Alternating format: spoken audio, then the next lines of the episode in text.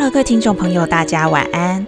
你现在正在收听的是《沟通的勇气》，我是勇气聆听人如凡。在整理大家遇到的沟通难题的时候，看到频率最高的一个问题就是：哎，为什么对方都听不懂我说的话呢？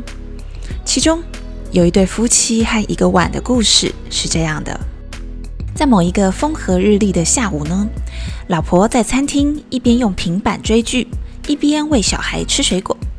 转头发现，哎，手边少了一个用来盛装果皮的碗。于是她就对躺在客厅沙发上玩手游的老公说：“老公，你去厨房帮我拿那个盛汤的碗过来。”老公听了就起身去厨房，拿了一个碗，咚咚咚的来到了老婆眼前。老婆叹了一口气：“这个碗这么小，怎么会是那个盛汤的碗啊？”老公看着手上的碗说：“啊，家里的碗这么多，啊，我怎么知道你要的是哪一个碗？”老婆就提高了一点音量。就是我们平常煮好汤会先用来盛汤放凉的那个碗。老公这就走回厨房，打开洗碗机，再打开橱柜看了看，迟疑的问老婆：“啊，是什么颜色的？有什么花纹吗？到底是哪一个碗？你之前放在哪？”老婆听到老公提出的这一连串的问题，就也不耐烦的大声吼出来：“啊，你对这个家还知道些什么？这个家还有你知道的事情吗？”老公这个时候理智线也就断裂了，不过就是找一个碗，你现在是在讲什么？两个人就你一言我一句吵了起来。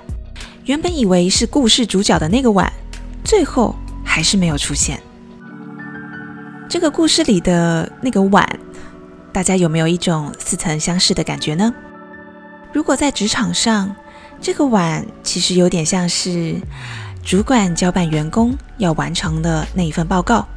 或者是邀集不同的部门协力合作执行的那项专案，有时候就是会出现对方找不到碗，就是报告的内容没有办法聚焦，或者拿错了碗，就像报告的内容偏题，或者没找到目标还摔破了另一个碗，就像那个跨部门的专案。耗费了其他的成本，结果都做白工的情况，这种无效沟通真的很容易让我们感到失落又沮丧，还会越想越气。而如果一不小心有更激烈的情绪性言语脱口而出，爆发了冲突，破坏彼此的信任感，合作关系就会出现难以弥补的裂痕。下一次的协调沟通。无论事情大小，双方都乐意配合的难度也只会越来越高。回头想想，如果让对方拿着我要的碗过来，就是沟通目标。除了怨怒，为什么对方都听不懂啊？为什么对方会不知道那个碗长什么样啊？在沟通的过程里，我们还可以有些什么选择呢？其实，一直问对方为什么不怎么样的这个问题，反而让我们处在一个很被动的地位。对于眼前的沟通瓶颈，好像只能等待对方救援。如果对方没有行动，我们只能委屈等待吗？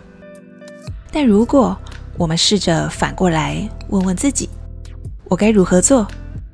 我还能做什么？这样的问题，在对话里。就更能有主动性。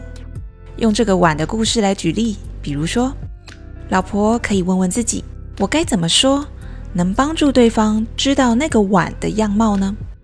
除了碗的形状之外，我还可以描述什么具体特征，帮助对方理解呢？或者，我也可以主动问问对方，他期待我说些什么，帮助他理解呢？我们都可以试着练习。担任更主动的角色，让眼前的沟通僵局有往前迈进一步的机会。毕竟，帮助对方理解，也是帮助自己能更有效率的拿到我们心目中的那个正确的碗，对吗？思考练习一：我可以帮助对方理解，引导对话前进。当我发现沟通卡关的时候，看着对方脸上不能理解的黑人问号，听到对方的语气是不耐烦的傻眼猫咪。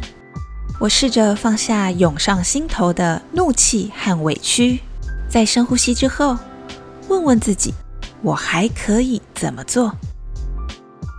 我可以重新整理想表达的意思，我也可以再想想更具体的表达方法。我可以不断提醒，我可以，我可以帮助对方理解，我可以拥有引导对话前进的选择和主动性。后来呢，我私下问那位老婆：“你要的碗到底是哪一个啊？为什么你老公会找不到？” 她叹了一口气说：“那个什么碗根本不是重点，我就是要看他到底在不在乎这个家，在不在乎我。”然后我俩就聊着，如果老公可以像偶像剧里的男主一样浪漫，对老婆说：“哦，亲爱的，天上的月亮我都愿意帮你拿，更何况是一个碗呢？”然后一个霸气勇吻，顺势把老婆用公主抱的方式抱到厨房，让老婆直直接接、明明白白指出她要的到底是哪一个碗。这样的故事就 happy ending 了，是吧？这样说来，其实老婆那段对话的沟通目标根本不是那个碗，而是她想知道老公对自己的爱和在乎的程度。那对于这段对话的思考练习，又能怎么做呢？